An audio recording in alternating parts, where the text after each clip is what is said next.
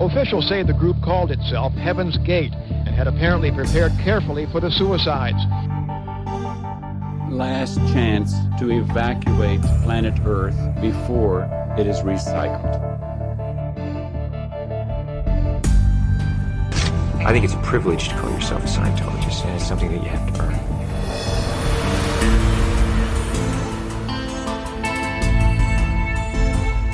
Sekta. Der Podcast über Sekten und religiöse Sondergemeinschaften. Now we're looking to the key that is within every heart and breast. That I, God that came from the earth of earth.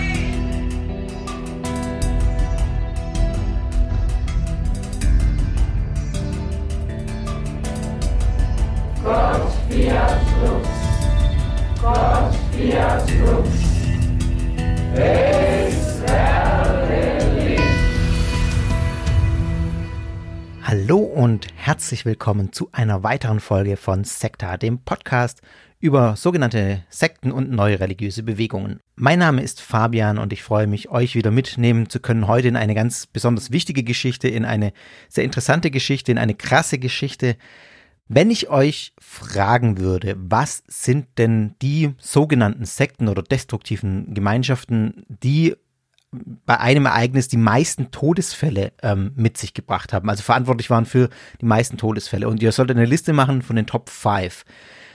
Eine spontane Auflistung, da wäre vermutlich sowas dabei wie People's Temple, die Branch Davidians, die Sonnentempler, Heaven's Gate. Das sind so die, die großen Namen, die einem da gleich kommen. Ich habe das auch mal die allwissende künstliche Intelligenz ChatGPT gefragt und da kam folgende Liste raus. Erstens People's Temple 1978 909 Tote. Zweitens Branch Davidians 1993 76 Tote. Drittens Order of the Solar Temple, also die Sonnentempler äh, 94 bis 97 74 Tote. Viertens Heaven's Gate 97 39 Tote. Om Shinrikyo 1995 13 Tote. Und dann habe ich nochmal nachgehakt. Gibt es denn noch weitere mit über 100 Todesfällen? Und die Antwort war, es gibt einige andere Sekten, bei denen Todesfälle im großen Umfang verzeichnet wurden, jedoch nicht in so hoher Anzahl wie die oben genannten Sekten. Ja, also, äh, alle diese Gruppen, die ich gerade genannt habe, hatten wir schon bei Sekta. Die Top 5 haben wir nach dieser Liste schon durch, aber die Auflistung ist schlicht falsch. Alle die Gruppen, die ich bisher behandelt habe, haben eines gemeinsam. Zum einen, sie sind ChatGPT offensichtlich bekannt. Und zum anderen, sie sind auch den allermeisten wohl bekannt, nicht nur Sekta-HörerInnen, weil sie auch so in den breiten Medien waren und auch in keiner Auflistung von irgendwelchen Todessekten in Anführungszeichen fehlen. Da gibt's ja bei YouTube und so zuhauf und da sind diese fünf so immer mit dabei. Die dürfen nicht fehlen. Was, wenn ich euch sage, People's Temple, ja, das ist die Nummer eins, unbestritten, aber auf Platz zwei kommt, gar nicht so weit weg, eine andere Gruppe mit rund 800 Toten. Diese Gruppe heißt Bewegung zur Wiederherstellung der Zehn Gebote. Im Original Movement for the Restoration of the Ten Commandments of God. Ich weiß nicht, einige von euch kennen die Gruppe vielleicht, aber ich würde behaupten, die allermeisten haben von dieser Gruppe noch nie was gehört. Und das will ich heute ändern, denn das ist ja schon merkwürdig, dass man in diesen ganzen Auflistungen, die man so findet, diese Gruppe nicht findet. Warum? Die folgende Geschichte ist nicht nur tragisch und ziemlich krass, das habe ich schon angedeutet. Ich glaube, diese folgende Geschichte lehrt uns auch eine gute Lektion, was unsere Sicht auf die Welt betrifft. Aber dazu sage ich ganz am Ende noch was. Jetzt steigen wir erstmal ein in dieses, wie ich finde, hochwichtige und spannende Thema.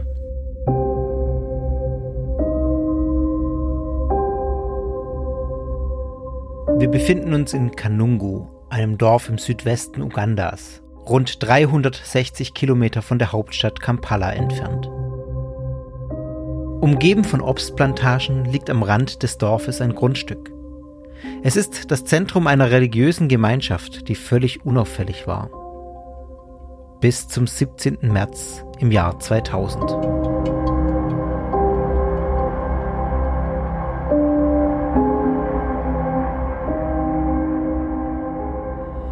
Auf dem Grundstück steht eine Kirche. Sie ist das Herzstück der religiösen Bewegung, die sich Movement for the Restoration of the Ten Commandments of God nennt. Am Abend des 16. März 2000 strömen Hunderte von Anhängerinnen und Anhängern dieser Gruppe, in weißen und grün-schwarzen Gewändern gekleidet, in die Kirche. In der Nacht findet hier ein Fest statt, das als Vorbereitung auf den kommenden Tag gefeiert wird.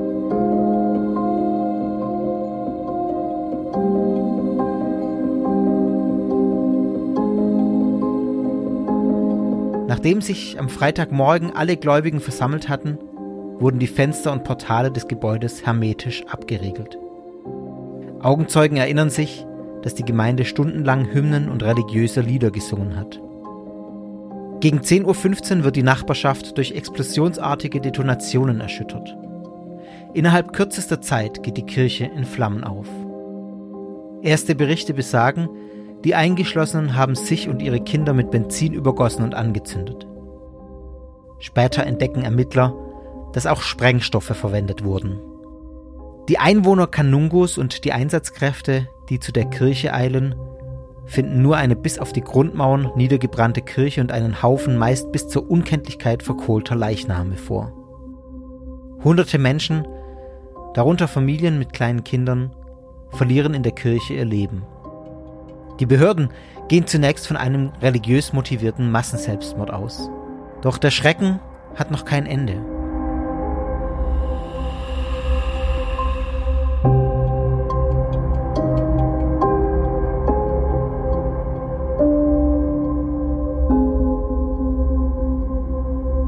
Im Zuge der Ermittlungen kommt heraus, dass bereits vor dem 17. März 2000 weitere Hunderte von Mitgliedern der Bewegung getötet worden waren. Massengräber werden an anderen Orten entdeckt. Bei Exhumierungen auf den Grundstücken der Führer der Bewegung findet die Polizei bis in den Mai hinein weitere Gräber. Inzwischen wird die offizielle Zahl der Opfer mit 778 Toten angegeben. Manche sprechen sogar von 924 Toten. Damit wäre die Zahl höher als die der Tragödie von People's Temple in Jonestown. Die Verantwortlichen für dieses Massaker wurden nie gefasst. Sind sie in den Flammen umgekommen? Das ist nicht ganz klar. Noch im Jahr 2014, 14 Jahre später, gibt es Berichte, dass einer der Führer der Gruppe sich in Malawi versteckt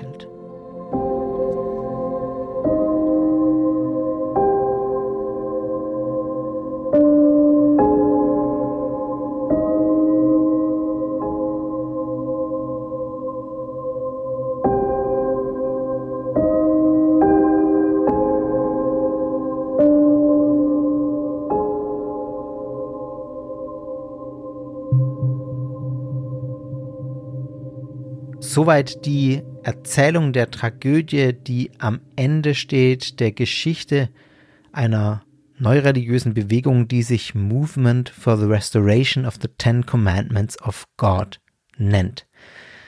Eine religiöse Gruppe, die in Uganda entstanden ist und dort auch zu Ende ging. Das Ganze hat sich in Uganda abgespielt, wie ich erzählt habe. Und ich denke, wenn ihr das jetzt gehört habt, dann wisst ihr, warum ich auch äh, das so eine tragische und krasse Geschichte finde. Ich vermute und hoffe, das wird euch ähnlich gehen.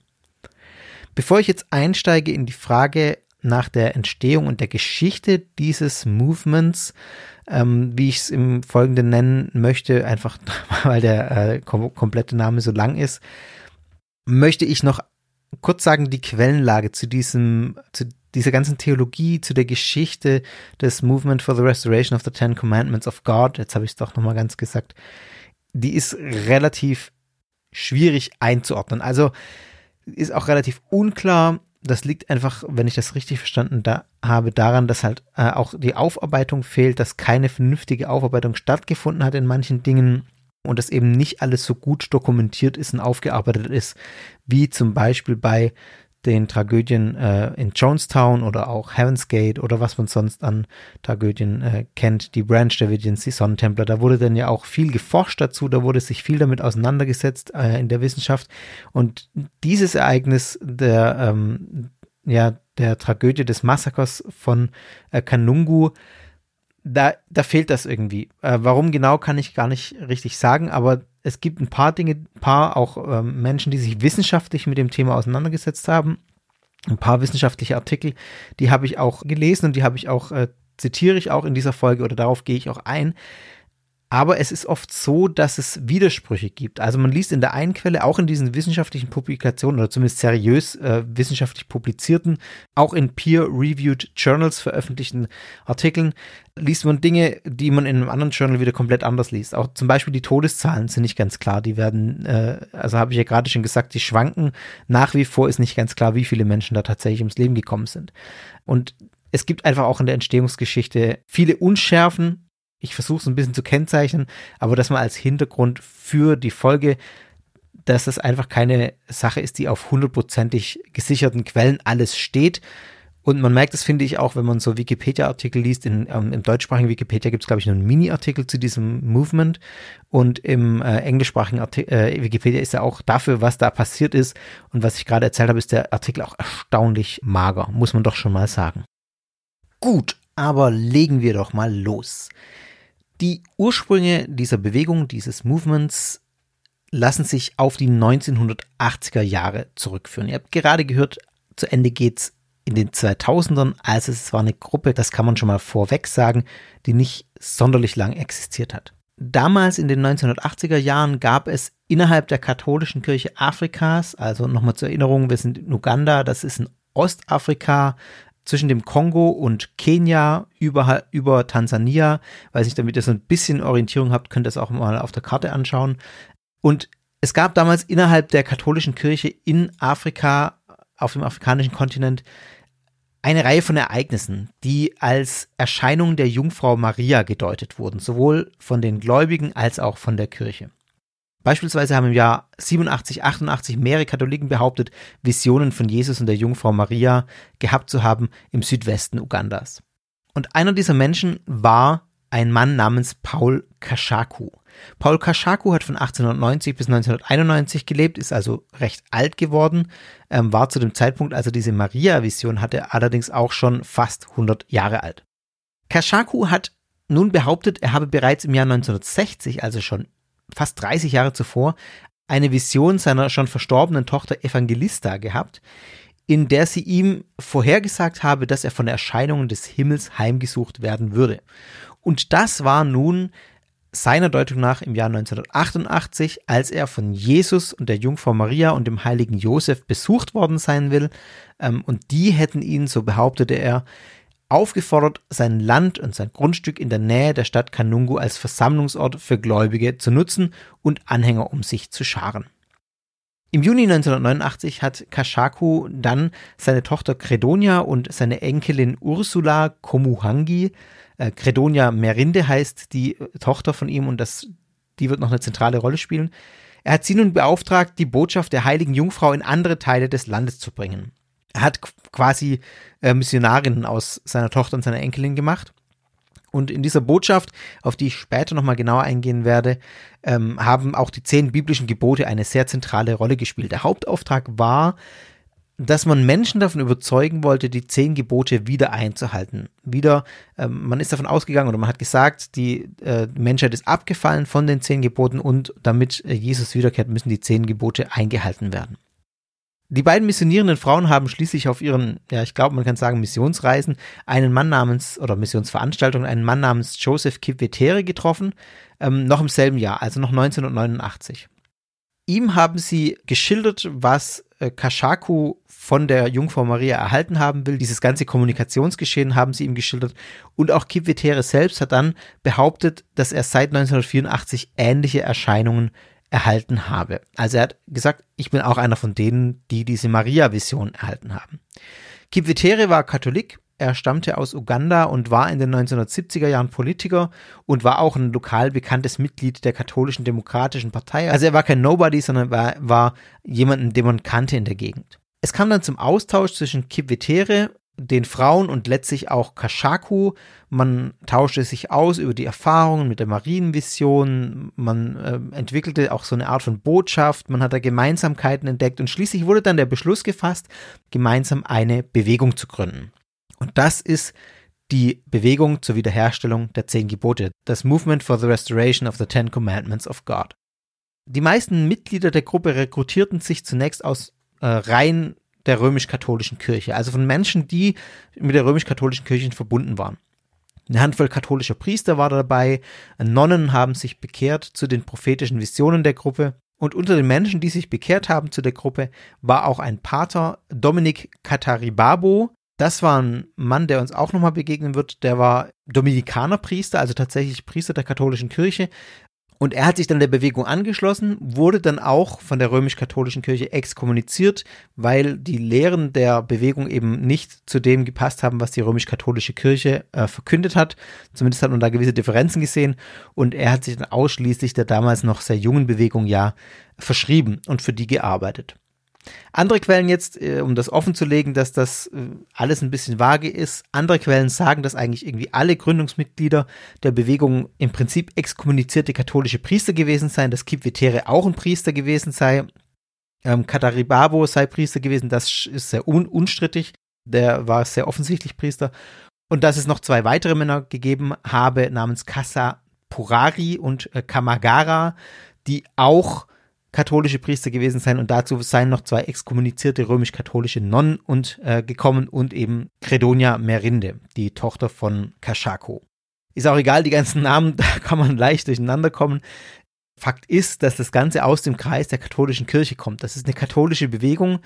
Angaben, warum die Personen exkommuniziert worden sein sollen, habe ich keine gefunden. Mir scheint es eher plausibler, dass die exkommuniziert wurden, nachdem sie sich dann der Bewegung angeschlossen haben weil Marienerscheinung und irgendwie eine Aufforderung dazu, die zehn Gebote einzuhalten, jetzt noch kein ausreichender Grund sind. Und ich glaube, dass man dann eben gemerkt hat, als die Bewegung größer wurde, oder in den, ja, dass man dann relativ schnell gemerkt hat, da passt vieles nicht zu dem, was wir lehren in der katholischen Kirche und dann die eben exkommuniziert wurden und das vielleicht auch ein bisschen auf Gegenseitigkeit beruht hat, weil man selber sich auch von der Kirche, mit der Kirche unzufrieden war und eben auch nicht mehr Teil der Kirche sein wollte. Also es ist so ein hin, so, so beidseitiges ähm, Geschehen war. An der Stelle möchte ich auch nochmal eine andere Quelle äh, kurz nennen. Es gibt eine Deutung, die die Ursprünge der Bewegung jetzt nicht so deutet, wie ich es gerade gemacht habe mit den Marienerscheinungen mit Kashaku, sondern die die Ursprünge der Bewegung in Ruanda verorten will und sagt, das Movement hat im Prinzip ruandische Wurzeln. Letztlich sei es, so sagt diese Quelle aus, im Zusammentreffen von Credonia und ruandischen Flüchtlingsfrauen entstanden, äh, die Marienvisionen, äh, Schreckensvisionen gehabt haben, ähm, die anschließend auf den Genozid in Ruanda an den Tutsi erfüllt gesehen worden seien.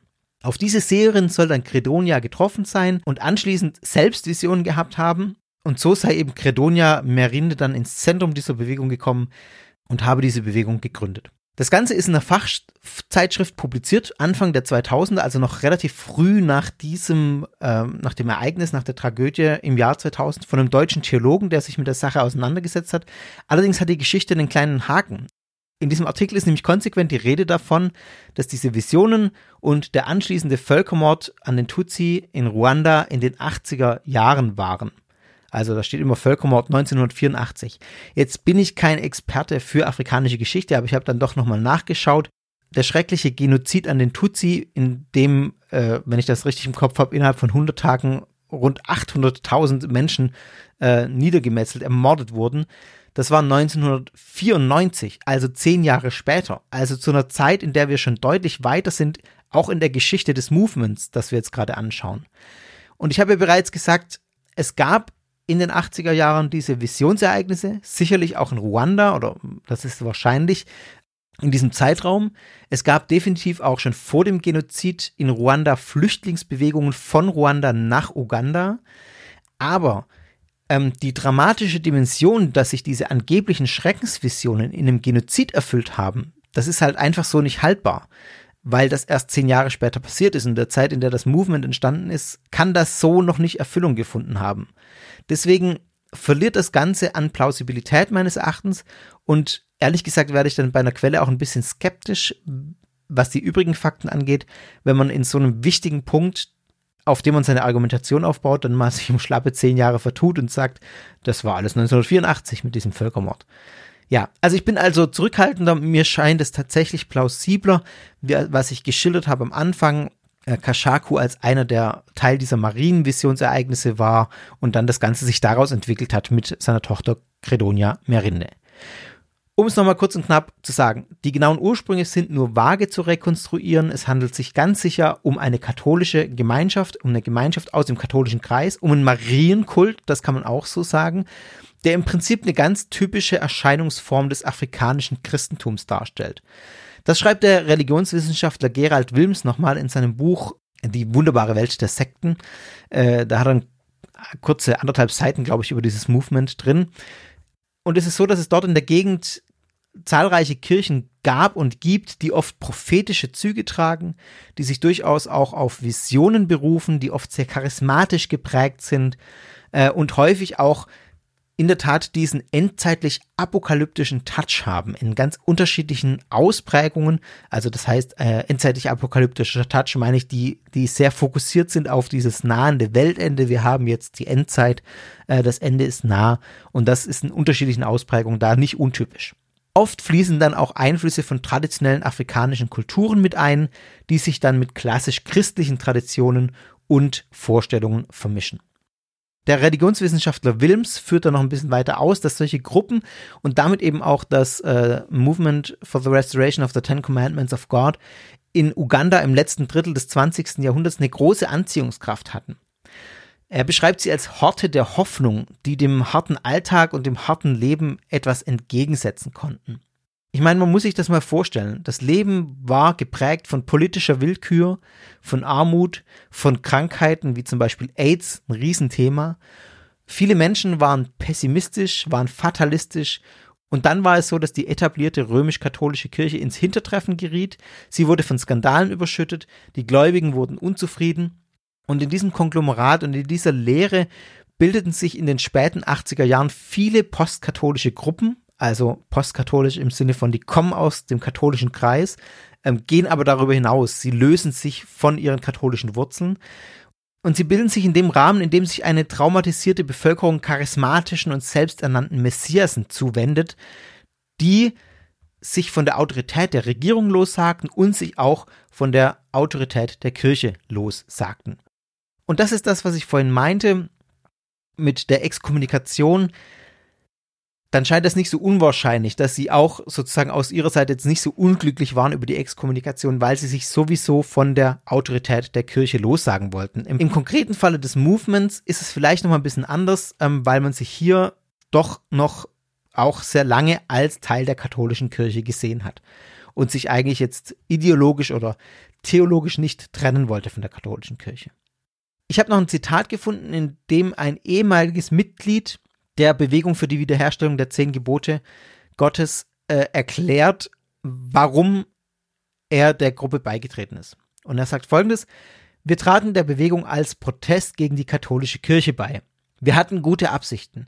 Die Kirche befand sich auf dem Rückzug, die Priester waren in Skandale verwickelt und die AIDS-Plage forderte ihren Tribut von den Gläubigen.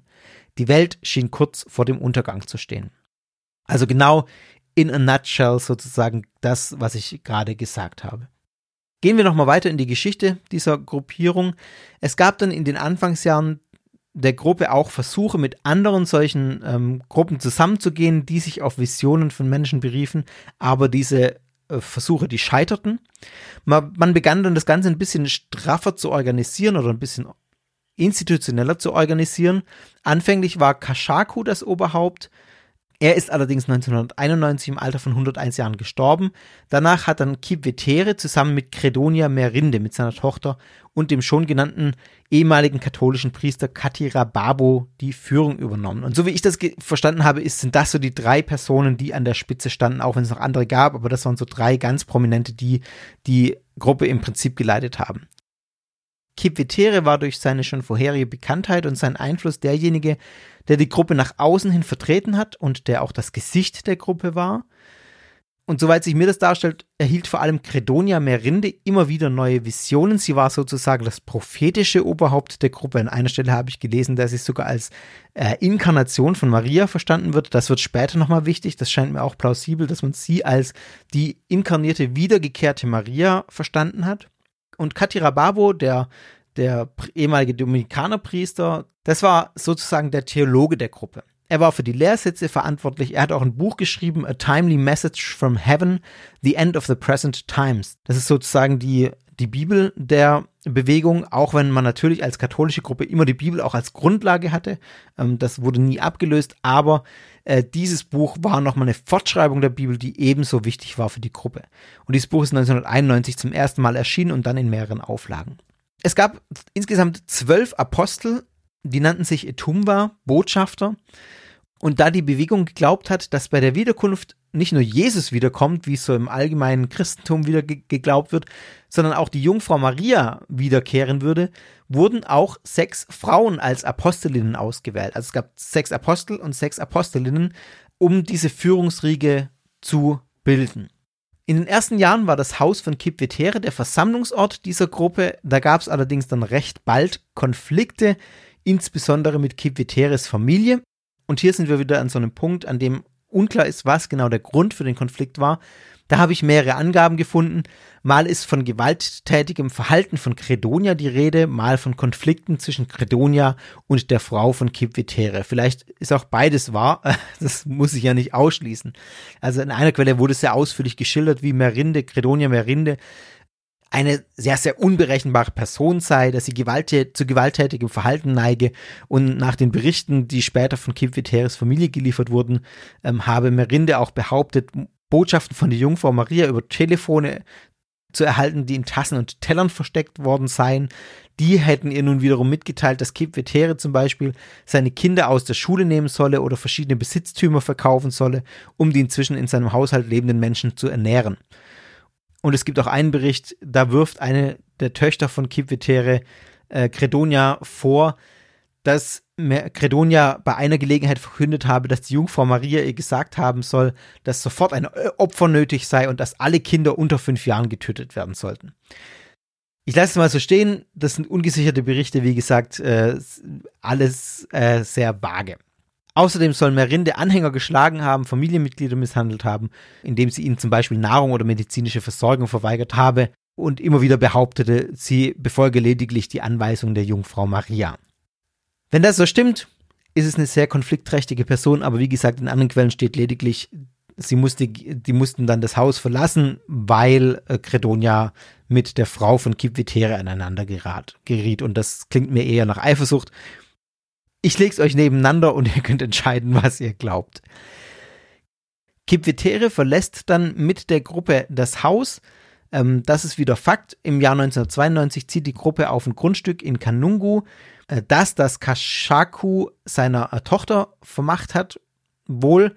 Ähm, aber auch hier gibt es wieder andere Quellen, die sagen, das ist jetzt ein Grundstück eines älteren Gruppenmitglieds gewesen, ähm, das eben da in Kanungu sei. Aber auch das scheint mir plausibel, dass es irgendwie mit der mit Credonia zusammenhängt und dass das das ist, von dem ihr Vater gesagt hat, da habe ich die Vision bekommen, dass dort diese Glaubensgemeinschaft gegründet werden soll. Auf dem Grundstück errichtete man dann ein kleines Dorf und dieses Dorf wurde ähm, äh, übersetzt der Rettungsort für die Jungfrau Maria genannt. Und mit dem Geld der Anhänger, also da muss man vielleicht an der Stelle auch mal dazu sagen, bei ihrem Eintritt mussten alle, die der Gemeinschaft beitreten, äh, ihre Häuser verkaufen, ihre Besitztümer verkaufen und dieses Geld dann der Gemeinschaft übertragen, übergeben. Also die haben sich mit allem Hab und Gut in diese Gemeinschaft hineingegeben. Und mit diesem Geld wurden dann eben, äh, wurde auf diesem Grundstück eine Kirche gebaut, ein kleiner Häuserkomplex, Wohnhäuserkomplex, Büros und eine Schule. Im Jahr 1994 gibt es jetzt sozusagen den ersten offiziellen Eintrag dieser Gruppe, der aktenkundig ist, nämlich das ist der Zeitpunkt, an dem sie sich als Nichtregierungsorganisation eintragen lässt. Die Bewegung hat auch die Erlaubnis bekommen, ein Internat zu unterhalten. Allerdings wurde die Lizenz dafür 1998 wieder aufgehoben. Gründe dafür waren, dass es wohl verfassungswidrige Lehren gab in diesem Internat, dass es Verstöße gegen die öffentlichen Gesundheitsvorschriften gab und Gerüchte über mögliche Misshandlungen von Kindern in der Siedlung. Die Bewegung missionierte und wuchs weiter. Insbesondere wurde missioniert in den nahegelegenen ländlichen Bezirken, aber auch in der Hauptstadt Kampala und auch da gewann man neue Mitglieder. Es gab über Uganda verteilt auch Evangelisierungszentren, also quasi Außenstellen in den Bezirken Kabale, Rukungiri Bushini und Barara. Dennoch kann man, glaube ich, sagen, dass das Ganze eine recht überschaubare Gruppe blieb. Die Schätzungen der Mitgliederzahl, die schwanken auch wieder sehr, sehr stark, also wirklich stark. Die beginnen bei rund 250, das waren die niedrigsten Schätzungen, die ich gefunden habe, äh, die in manchen Quellen genannt werden, und die gehen hoch bis zu 5000 in den späten 90ern. Das wiederum wäre schon eine recht ordentliche Zahl äh, und dann nicht mehr ganz so klein. Ich mache es mir mal leicht und sage, die Wahrheit liegt vermutlich irgendwo in der Mitte. Ich denke, man kann seriös davon ausgehen, dass das Ganze zwischen 1000 und 3000 Mitglieder hatte, die dann auch in Kanungu gelebt haben. Und das war wahrscheinlich auch eine Zahl, die geschwankt hat. In ihrer Umgebung galten die Anhänger des Movements for the Restoration of the Ten Commandments of God als disziplinierte Gruppe, als fromme und höfliche Menschen, die einen sehr untadeligen Lebensstil geführt haben. Es gab allerdings wohl auch recht wenige Kontakte zwischen den Mitgliedern der Gruppe und den Dorfnachbarn, die sonst in Kanungo gewohnt haben.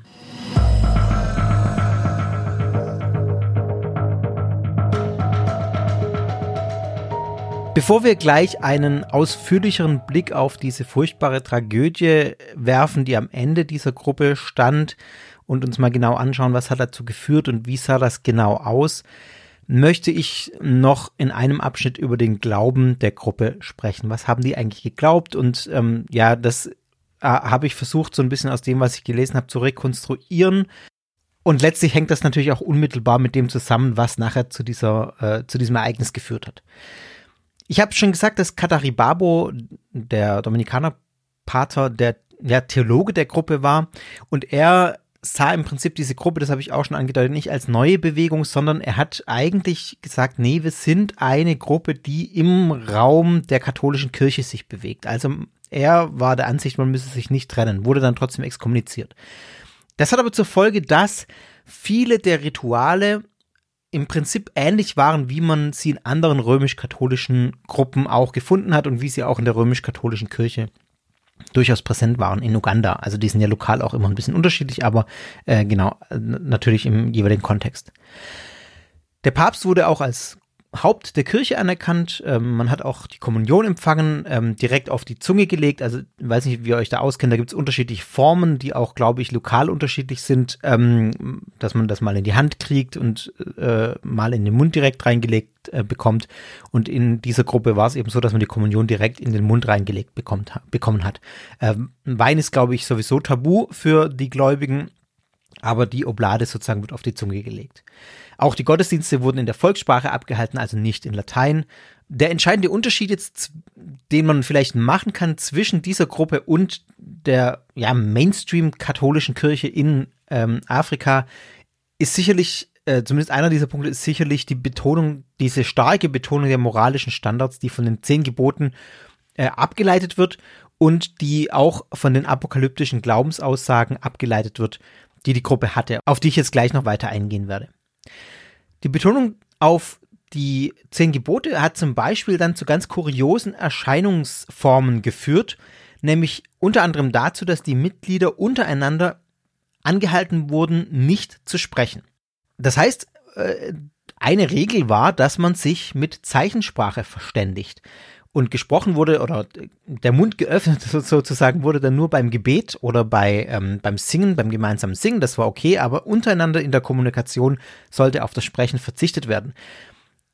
Das liegt daran, dass man eben ja so streng an die zehn Gebote sich halten äh, wollte, dass man gesagt hat, du sollst nicht lügen, du sollst nicht falsch Zeugnis reden. Das kann eben passieren, wenn man den Mund öffnet. Ich würde behaupten, das kann auch passieren, wenn man Zeichensprache benutzt, aber egal. Äh, aber das war eben eine Konsequenz, die sich daraus abgeleitet hat. Ein ehemaliges Mitglied, äh, von dem ich auch ein Zitat gefunden habe, sagt, die goldene Regel war das Schweigen. Die Lippen durften nur geöffnet werden, um Hymnen anzustimmen oder zu beten. Wollte man einen Vorschlag machen, so musste dieser auf einen Zettel geschrieben werden und Credonia Merinde überreicht werden, die den schriftlichen Vorschlag las und über dessen Veröffentlichung entschied. Also schriftliche Kommunikation war in irgendeiner Form anscheinend auch erlaubt. Auch da würde ich sagen, äh, ich, ich kann so die Argumentation nicht ganz nachvollziehen, äh, denn ja, auch da kann man lügen. Also warum man jetzt ähm, dann ausgerechnet die Sprache verbietet, vielleicht weil man da am leichtesten lügt. Ja, vermutlich ist das der Grund. Die Mitglieder haben auch an Ritualen teilgenommen, die ganz ähnlich sind zu Ritualen, wie man sie auch in Klöstern findet, in, ähm, wie sie in Klöstern praktiziert werden. Äh, ich schilder nachher nochmal einen Tagesablauf, äh, sage aber noch vorher ein paar Worte. Also dazu gehört dann zum Beispiel nächtliches Gebet, ein sehr, sehr schlichtes Leben. Ähm, und das war auch was, was den Außenstehenden aufgefallen ist, dass man eine sehr asketische Lebensführung der Gläubigen wahrgenommen hat und die auch mit einem gewissen, mit einer gewissen Distanz betrachtet hat äh, und mit einem gewissen Unverständnis. Von den staatlichen Stellen wurde der Gemeinschaft allerdings besondere Hochachtung entgegengebracht, weil eben ihre Mitglieder sich nichts zu Schulden kommen erließen und auch ihre Steuern immer pünktlich gezahlt haben, ihre Abgaben pünktlich gezahlt haben und auch mit den Behörden immer loyal kooperiert haben. Der Komplex in Kanungu wurde als Noahs Arche betrachtet. Ich bin mir nicht ganz sicher, ob der ganze Komplex oder nur die Kirche. Auf jeden Fall ist Noahs Ark ähm, ein, ein fester Begriff, ähm, den man auch in dieser Schrift findet, die ich euch nachher noch vorstellen werde. Und man ist davon ausgegangen, dass in dieser äh, Arche die Wiederkunft Christi stattfinden wird, um diejenigen, die darin sind, in eine neue Welt zu überführen, in dieses tausendjährige Friedensreich. Die Gruppe hat äh, Treffen organisiert, Gebetsstunden organisiert und die Mitglieder der Bewegung wurden auch regelmäßig versetzt, um sicherzustellen, dass sie sich nicht näher kennenlernten. Also es waren auch sehr strenge moralische Standards. Auch Mitglieder derselben Familie wurden mitunter getrennt gehalten. Soziale Interaktionen wurden sehr streng reguliert. Äh, es war zum Beispiel auch so, dass man äh, keinen Sex haben durfte. Auch Verheiratete wurden angehalten, keinen Sex miteinander zu haben. Es gab sehr strenge äh, Regeln für Selbst, für Kasteiung oder Selbstkasteiung und auch Fastenregeln.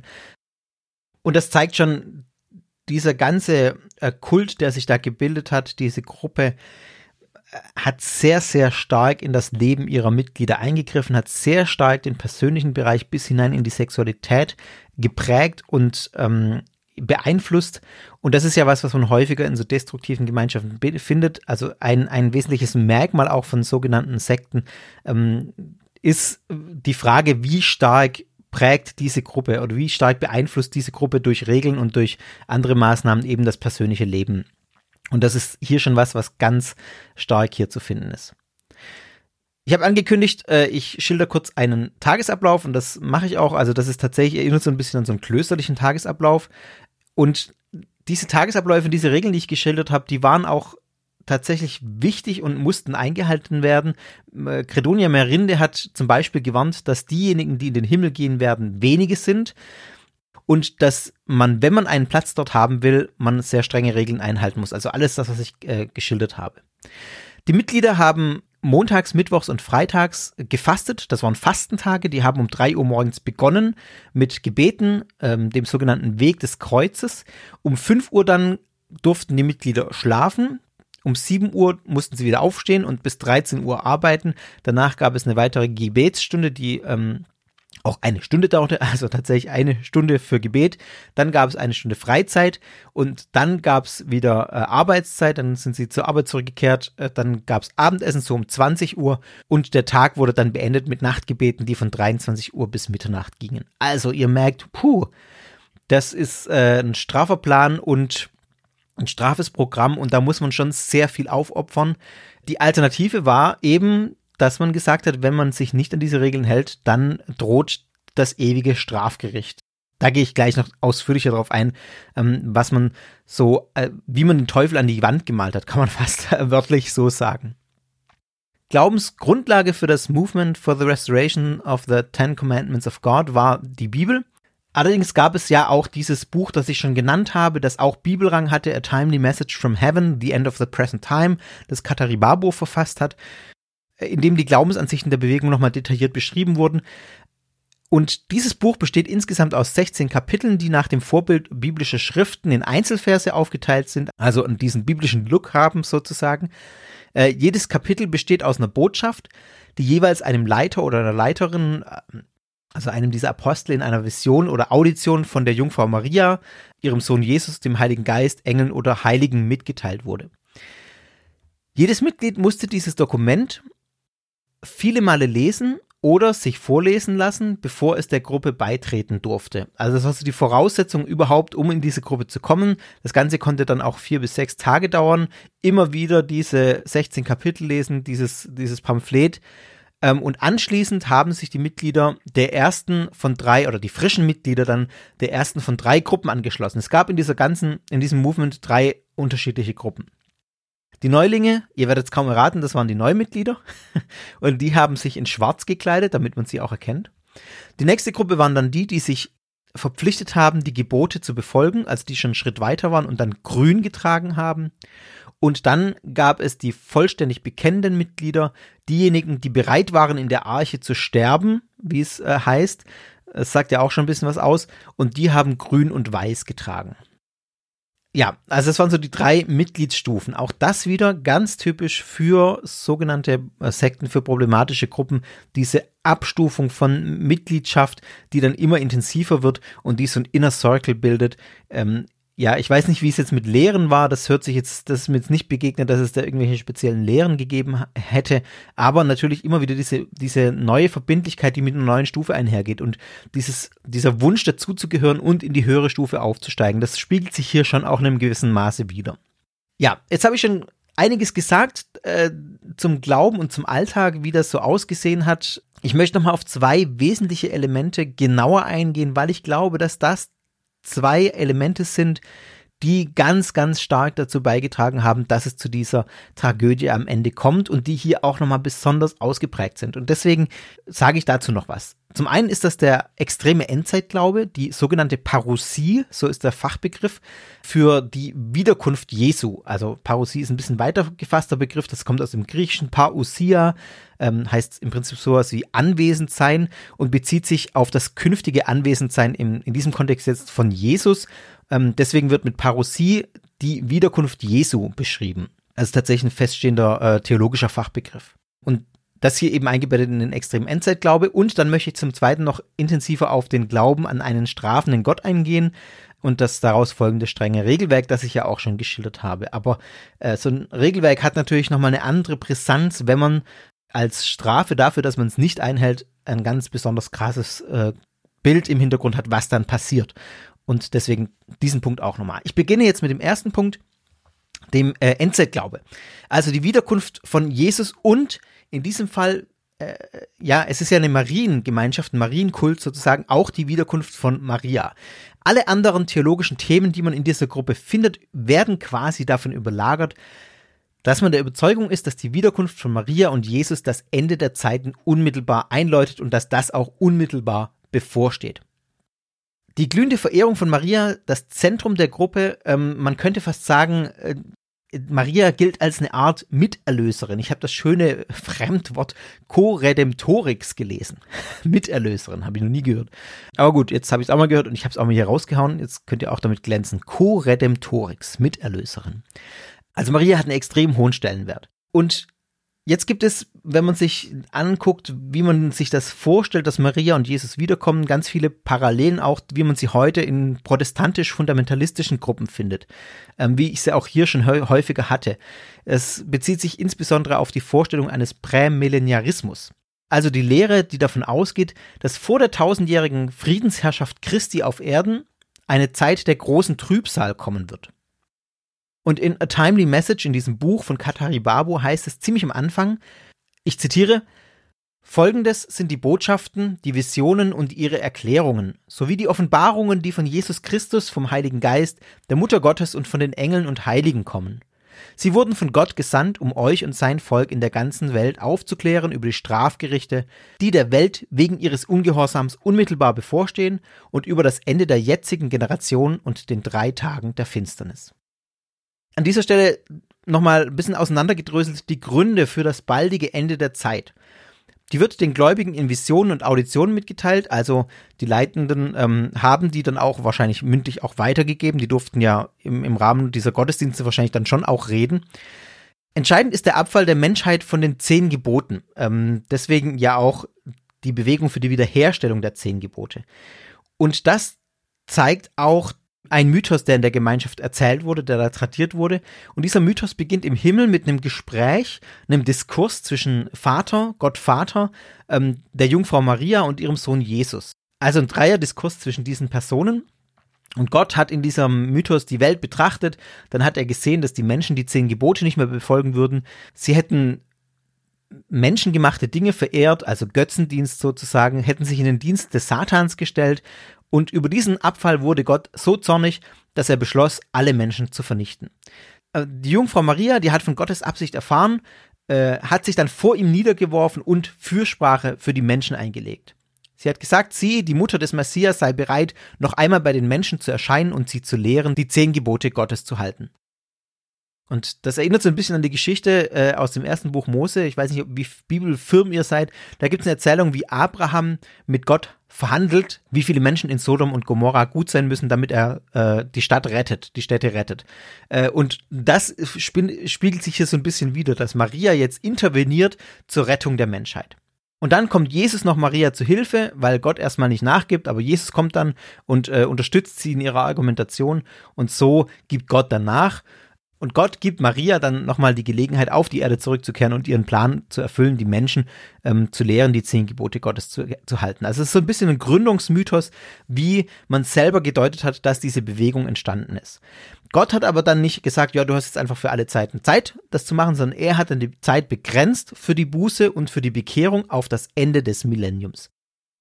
Ist schon ein ganz interessanter Mythos und jetzt habe ich äh, in einer Quelle von dem deutschen Theologen, der sich mit auseinandergesetzt hat, äh, Kamphausen, gelesen, dass Credonia Merinde in der Gruppe als eben diese inkarnierte Maria verstanden wird. Das habe ich in anderen Quellen so direkt nicht gefunden.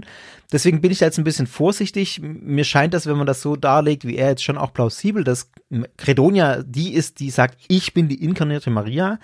Mindestens aber kann man, glaube ich, sagen, dass sie als ein ganz zentrales Medium gilt für den Empfang von göttlichen Botschaften und, äh, und da so eine ganz zentrale Rolle einnimmt in der Frage, woher kommen unsere Informationen aus der göttlichen Sphäre, nämlich über Credonia vor allem. Was man auch als klare Zeichen der Endzeit gesehen hat, waren eben die diversen ja, Lebensumstände, die es da gab. Das habe ich vorhin schon kurz angedeutet. Also zum Beispiel die AIDS-Epidemie, die als Strafe Gottes verstanden wurde und auch die schnelle Verbreitung von AIDS, wo man gesagt hat, oder in der Gruppierung das so gedeutet hat, dass das eine Erfüllung der äh, für die Endzeit geweissagten Epoche für diese große Trübsal ist. Und weitere Ereignisse, die für die Menschen damals gewissermaßen dort alltäglich waren und die man auch auf diese Endzeit hingedeutet hat, waren äh, blutige Bürgerkriege, Hungersnöte, Unwetterkatastrophen, Erdbeben, äh, Heuschreckenplagen äh, und Rinderseuchen. Also mit allem, was man so im Alltag da zu kämpfen hatte, das hat man sehr strikt auf diese Endzeit hingedeutet und gesagt, hier, man sieht's doch, das Millennium ist nah, das Ende des Millenniums ist nah und die Endzeit ist jetzt da. Und ich zitiere nochmal äh, aus A Timely Message einen Vers oder mehrere Verse. Ihr alle, die ihr auf diesem Planeten lebt, hört, was ich euch zu sagen habe. Wenn das Jahr 2000 erfüllt ist, wird das folgende Jahr nicht 2001 sein, das folgende Jahr wird das Jahr 1 für eine neue Generation sein, die auf diese Generation folgt. Diejenigen, die Buße tun und zu Gott zurückkehren, gelangen in das Jahr 1 und sie werden die Erlösten genannt. Jeder, der nicht zu Gott zurückkehrt, wird vergehen zusammen mit der Generation, die mit dem Jahre 2000 endet. Auch werden viele an anderen Strafgerichten zugrunde gehen. Diese Generation endet in einer dreitägigen Finsternis. Am Ende der dreitägigen Finsternis wird sich eine neue Generation erheben. Denjenigen, die in das Jahr 1 gelangen, werden als Belohnung für ihren Glauben an Gott neue Erkenntnisse und Güter verliehen. Also, hier wird es ganz konkret gemacht, was ich jetzt gerade gesagt habe, mit einem konkreten Datum verbunden, nämlich mit dem Ende des Millenniums, dem Jahr 2000. Das ist die Zeit, ähm, in der die große Trübsal vorbei ist und Jesus wiederkommt. Und Maria ist als seine Vorläuferin ja schon da, wenn man diese Deutung mit annimmt, dass Credonia Merinde die wiedergekehrte Maria ist. An der Stelle noch eine kleine Anmerkung. Für mich zeigt das nochmal ganz deutlich einen Punkt, nämlich die ganz starke Kontextualisierung in die jeweils eigene Lebenswelt hinein von Glaubenssätzen. Also mich hat es vor allem jetzt erinnert im, im Westen, in uns, in, in unserer Sphäre, in meiner ähm, Wahrnehmungssphäre der Welt, in vielen fundamentalistischen Gruppen wurde jetzt Corona nämlich als genau solches, ein solches Zeichen der Endzeit gedeutet. Weil es die Menschen betroffen hat, das Leben geprägt hat, alles umgekrempelt hat und einschneidend verändert hat. Und für das Movement war und in vielen Teilen Afrikas ist AIDS ein großes Thema. Das ist hier jetzt bei uns nicht so das große Thema. Deswegen kommt jetzt hier vielleicht auch nie, irgendwie niemand auf die Idee, das als solche der Endzeit zu sehen und zu sagen, jetzt, ähm, das ist jetzt der Grund, warum die Endzeit da ist. Da aber schon. Also, äh, und auch die Alltagserfahrung von Hunger, von Leid, von Krieg, all das ist dort ja viel präsenter als für uns.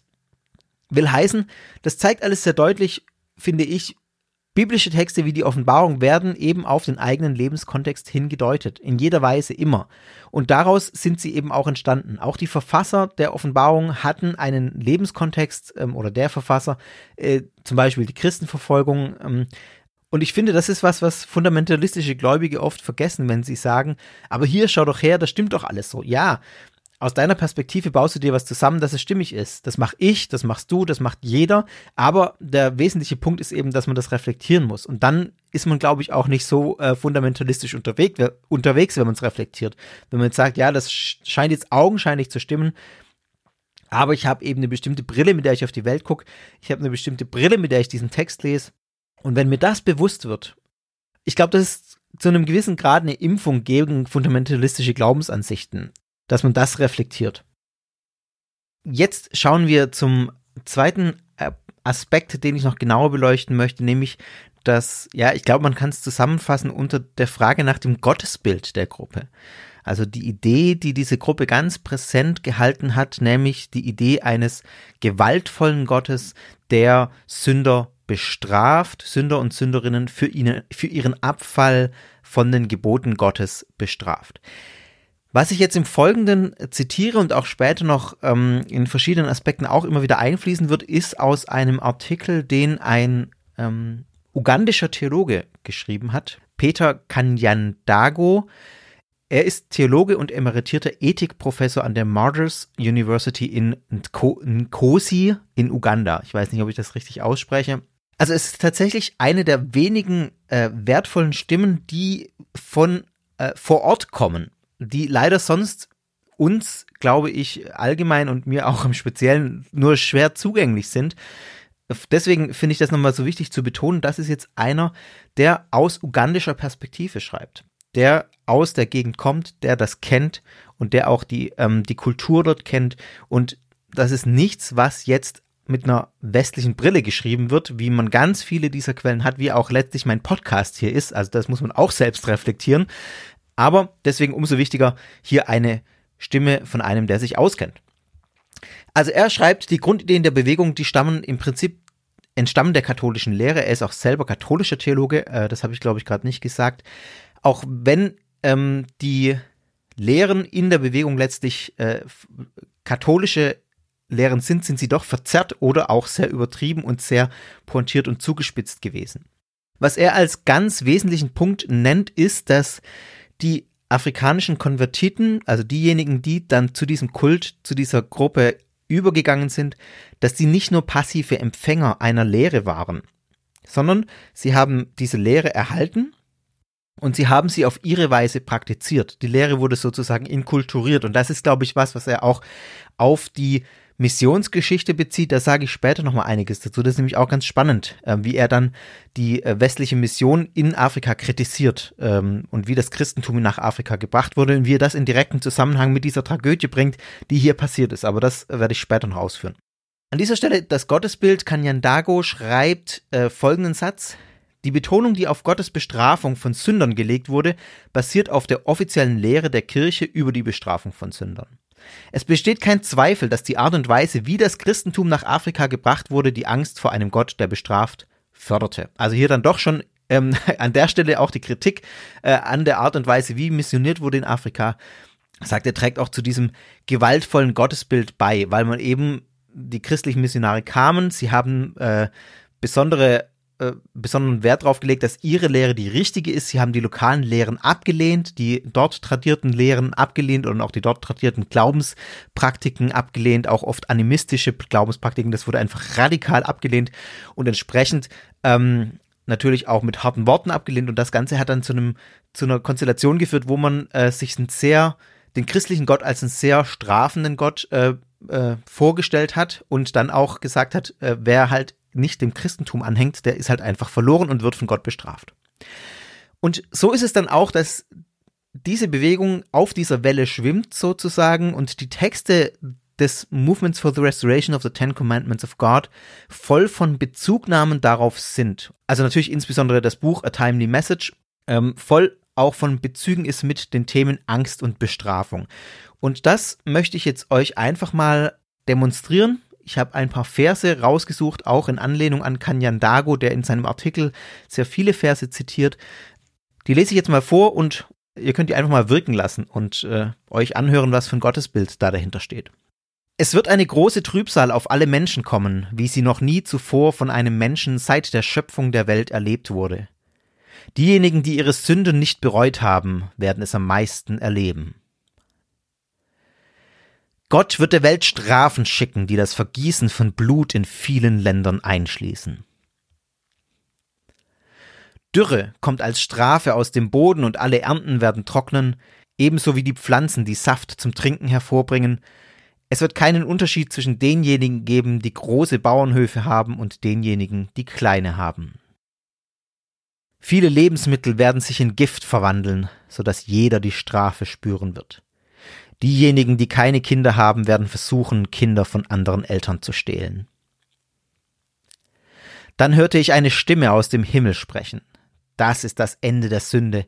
Es ist das Ende dieser Generation und es ist die Zeit, diejenigen zu bestrafen, die ungehorsam waren und ihn nicht bereut haben. Gott sagt, dass Haustiere wie Katzen und Hunde bereits vom Teufel besessen sind. Aus diesen Tieren kämpft Satan tatsächlich gegen den Menschen, insbesondere gegen diejenigen, die diese Tiere besitzen. Einige alkoholische Getränke sind bereits als Strafe zu Gift geworden und tatsächlich sind die Strafen von AIDS und Wahnsinn schon betroffen. Alle Arten von alkoholischen Getränken können jetzt tödlich sein in Inhalt und Menge.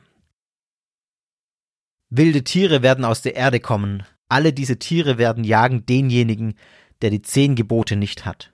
Sie werden auf nie gekannte Weise erschrecken.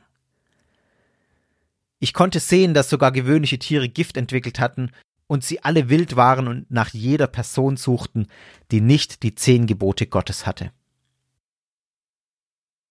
Die Täler werden zu den Bergen laufen, und mitten in großem Getöse und dem Beben der Erde, dem Blitzen des Lichts und dem Donner des Gewitters. Die Menschen werden versuchen zu fliehen, und die Berge werden aus Angst vor dem Zorn Gottes aufeinanderprallen. Steine werden dann hinunterrollen und die Menschen verletzen. Die Bestrafungen über die Störung der Erde sind schmerzhaft, aber die Opfer sterben nicht schnell. Viele Menschen werden so weit gehen und Gott fragen, O Gott, warum tötest du uns nicht? Aber sie werden nicht sterben, weil ihre Bitte weit entfernt ist von der Bitte um ihre Bekehrung. Ja, also ich glaube, was man da schon sehr deutlich raushört, ist, also zum einen nochmal dieses Bild, was von der Endzeit gezeichnet wird, das wird wirklich schrecklich. Da werden Tiere kommen, da werden ähm, die Steine von den Bergen hinunterrollen und die äh, Menschen, die sich nicht bekehrt haben, werden qualvoll sterben und Gott darum bitten, sie einfach zu erlösen und zu töten. Also ich, ich glaube, da wird schon sehr deutlich auch dieser, dieser Punkt äh, nochmal, dass AIDS äh, eine Strafe Gottes ist, dass Krankheiten Strafen von Gott sind, dass diese ganzen ähm, Dinge, die ich vorhin genannt habe, die man als Endzeitzeichen gedeutet hat, also Bürgerkriege, Hungersnöte, Unwetterkatastrophen, Erdbeben, äh, Tierseuchen, alles als Strafe Gottes gedeutet wird dafür, dass die Menschen abgefallen sind. Und das, das steht ja im Hintergrund genau dieses Bild eines Gottes, der sich nicht irgendwie liebevoll den Menschen zuwendet, sondern eines Gottes, der die bestraft, die nicht seine Regeln einhalten. Und ähm, das ist ganz, ganz, ganz wesentlich im Kern, so wie ich, so wie es sich mir darstellt, die äh, ja die Erzählung, die das Movement for the Restoration of the Ten Commandments of God geprägt hat, in Kombination mit dieser deutlichen ähm, Endzeitperspektive. Die Endzeit kommt mit dem Jahr 2000, mit dem Ende des Millenniums und im Hintergrund steht eben, diejenigen, die bis dahin nicht auf dem richtigen Weg sind, die werden qualvoll verenden äh, durch diesen strafenden Gott.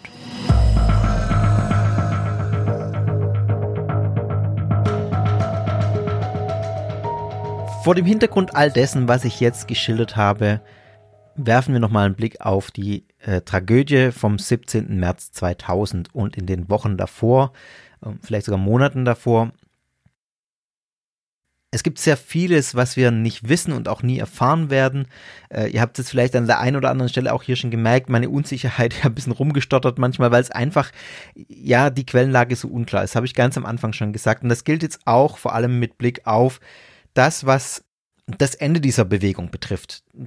Ich habe es am Anfang im Intro schon geschildert. Ich möchte jetzt nicht nochmal ausführlich drauf eingehen, was da passiert ist also schon, aber ähm, die, die reinen Fakten habe ich am Anfang schon gesagt. Also der, der Brand in der Kirche, bei dem Hunderte ums Leben kommen, das wirft erstmals ein Schlaglicht auf die Bewegung, die vorher eigentlich völlig unter dem Radar jeglicher äh, Öffentlichkeit äh, war, zumindest jeglicher größeren Öffentlichkeit, die über die lokalen oder regionalen Bezüge dort hinausging. Ähm, der Ablauf, was genau in dieser Kirche passiert ist, ist auch völlig unklar. Also klar ist, dass die vernagelt war, dass da hunderte Leute drin waren, dass die, äh, dass es Explosionen gab und dass dann ähm, ja die Kirche auf die Grundmauer niedergebrannt ist und man dann hunderte Tote dort gefunden hat. Da gibt's auch äh, Bilder, keine besonders angenehmen Bilder. Bei BBC habe ich zum Beispiel welche gesehen. Kein schöner Anblick von den verkohlten Leichen, die da äh, liegen auf dem Boden. Im Nachgang finden dann die Ermittler Massengräber an verschiedenen Orten mit weiteren hunderten Toten auf Grundstücken, auf anderen Grundstücken auch ähm, dieser Bewegung, die es ja gab, ähm, die auf andere Arten ermordet wurden. Diese Menschen, die man dort gefunden hat in den Massengräbern, zumeist wurden die vergiftet oder erdrosselt. Ähm, diese beiden Todesarten habe ich da äh, gefunden oder habe ich gelesen. Wie viele Menschen insgesamt ums Leben kamen, ist auch unklar. Die, die Zahlen schwanken. Äh, ich kann es nicht anders sagen. Zwischen 780 und 924 war die höchste, die ich gefunden habe. Und tatsächlich, wenn es über 920 sein sollten, dann äh, sind es mehr Tote als bei People's Temple in Jonestown. Und das wäre dann äh, meines Wissens der größte ähm, Mord, also ich sage nachher noch, warum das ein Mord war insgesamt und kein Selbstmord, ähm, an äh, Mitgliedern einer äh, eines destruktiven Kultes, einer, äh, einer Sekte, die äh, es jemals gab. Äh, genau, aber dadurch, dass die Zahlen so unsicher sind, äh, also Fakt ist, es sind sehr, sehr viele und es ist auf jeden Fall äh, ganz weit oben mit dabei auf so einer äh, Auflistung, ähm, wie viele Tote an einem Ereignis so eine Gruppe ja gefordert hat.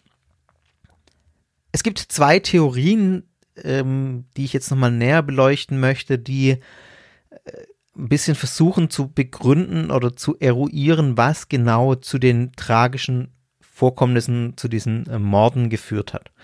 Die erste Theorie ist schlicht, äh, kann man die übertiteln mit Betrug. Das war eine Theorie, die in der Anfangsphase der polizeilichen Ermittlungen sehr schnell als das wahrscheinlichste Motiv für die Todesfälle genannt wurde. Also das war was, was die Beamten sehr schnell auf dem Schirm hatten. Ähm, dass es den Anführern des Movements darum ging, Geld von ihren Anhängerinnen und Anhängern zu nehmen.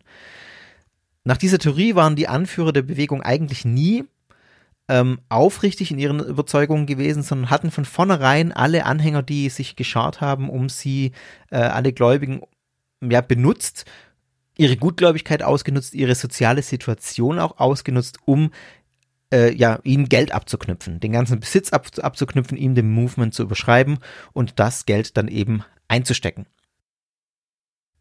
Dann, so geht man in dieser Theorie aus, ist das irgendwann entgleist, weil es eine Prophezeiung gab, nach der die Welt am 31. Dezember 1999 untergehen würde. Das hat sich nicht bestätigt. Dann seien die äh, Mitglieder kritisch geworden gegenüber ihren äh, Anführern und hätten die Rückgabe ihrer Spenden oder ihres Besitzes gefordert. Daraufhin habe dann die Führung begonnen, möglicherweise mit Unterstützung einiger ausgewählter Mitglieder auch ähm, hunderte von Dissidenten oder von Skeptikern sozusagen zu ermorden und ihre Leichen zu vergraben. Das wären dann die Massengräber, die man gefunden, gefunden hat. Und schließlich legt, hätten die Anführer dann diesen letzten Termin festgelegt, wo sich alle in der Kirche versammeln, um eben die restlichen Mitglieder äh, umzubringen. Diese Theorie, Betrugs- und Fluchttheorie, weil letztlich äh, würde diese Theorie auch besagen, dass äh, Merinde und äh, Kipvetere und Kataribabo, also diese ganze Führungsriege sozusagen, äh, nicht in dieser Kirche war, beziehungsweise diesen, dieses, äh, diesen Brand in der Kirche überlebt hat und geflüchtet äh, sei. Und sich mit dem Geld, ähm, das sie von den AnhängerInnen bekommen haben, letztlich, äh, letztlich von dann äh, gezogen sind und weggegangen sind. Diese Theorie ist nie wirklich verschwunden. Allerdings, ja, gibt es auch so Hinweise, dass die nicht so ganz hundertprozentig schlüssig ist. Und eine andere Theorie, die so ein bisschen mehr diesen äh, Aspekt mit reinnimmt, dass die FührerInnen doch auch überzeugt waren von dem, was sie gesagt haben, ist die, dass man tatsächlich eben überzeugt davon war. Das leuchtet mir auch ein bisschen ähm, mehr ein, denn ich stelle mir die Frage bei der Betrugstheorie, warum sagt man ein konkretes Datum zum Beispiel? Also das ist was, wo, wo ich von vornherein sagen würde, ja, da hängt es ein bisschen an der Theorie schon, weil wenn ich das Geld, wenn ich den Leuten das Geld aus der Tasche ziehen will, dann gebe ich doch kein bestimmtes Ende an. Wenn ich doch weiß, das wird nicht passieren und vor allem dann auch ein Ende äh, dessen da ist, dass ich den Leuten das Geld aus der Tasche ziehen kann, das macht für mich nicht so wirklich Sinn, warum man das tun sollte, wenn es wirklich ums, nur ums Geld ging. Ich will gar nicht sagen, dass es nicht ums Geld ging, aber wenn es das, einzige, das einzige Motiv war und man nicht selber auch in diesem Glauben verhaftet war und da wirklich dran geglaubt hat, macht es für mich eigentlich keinen richtigen Sinn. Ich weiß nicht, wie ihr das seht. Und da kommt eben diese andere Theorie ins Spiel, die so ein bisschen mehr das betont, dass eben die Führungsriege tatsächlich überzeugt von diesen ähm, Dingen war, die sie auch erzählt hat. Was ja, finde ich, auch nicht so unwahrscheinlich ist. Also es gab wohl auch vorher schon Visionen, die den Weltuntergang vorhergesagt haben für das Jahr 92, dann für 95 und dann hat man sich schließlich wohl auf den äh, 31. Dezember 99 festgelegt, wobei das Datum auch sehr vage ist, sage ich gleich noch ein paar Sätze dazu. Dann sei dieses endgültige Datum verstrichen, so sagt jetzt diese Theorie, und dann ähnelt sie ein bisschen der anderen, nämlich dann begann der Dissens zu wachsen, also die Kritik an der Führungsriege. Hier ist ja nichts passiert, wir sind ja immer noch alle da.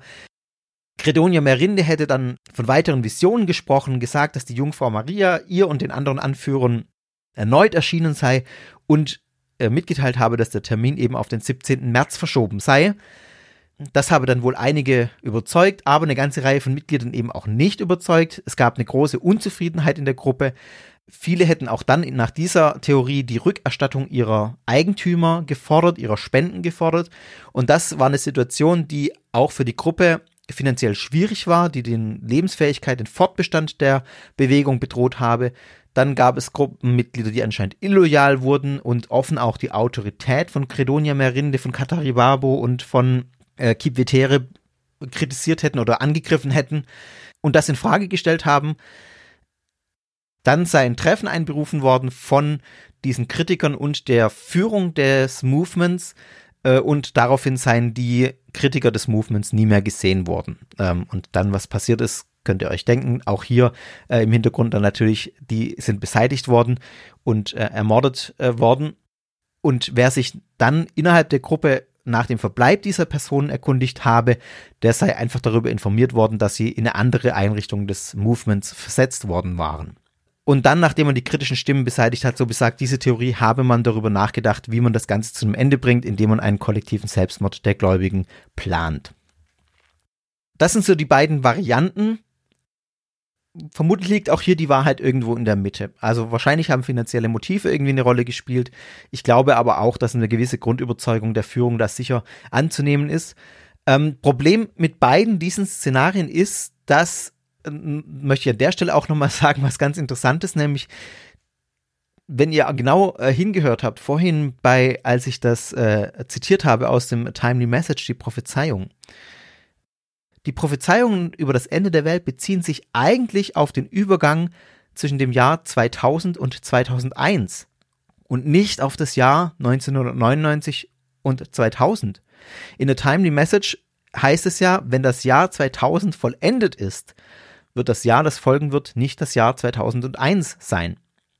Und in ähnlicher Weise gibt es auch nochmal tatsächlich wohl Hinweise darauf, dass es Kritik vom Movement gab, dass Ende der Welt als den 31. Dezember 1999 vorherzusagen und anzusehen. Also, dass es da tatsächlich die Ansicht gab, nee, das ist erst ein Jahr später. Und andererseits gibt es eine ganze Reihe von äh, Hinweisen darauf, dass mindestens am 17. März 2000 äh, klar war, da passiert was Großes, was Bedeutsames. Also zum Beispiel Kip Vetere soll am Tag vor dem Brand am 17. März an seine Familie geschrieben haben und sie gebeten haben, mit dem fortzufahren, was wir tun, äh, was wir getan haben, weil wir umkommen werden. Also er soll seinen Tod angekündigt haben.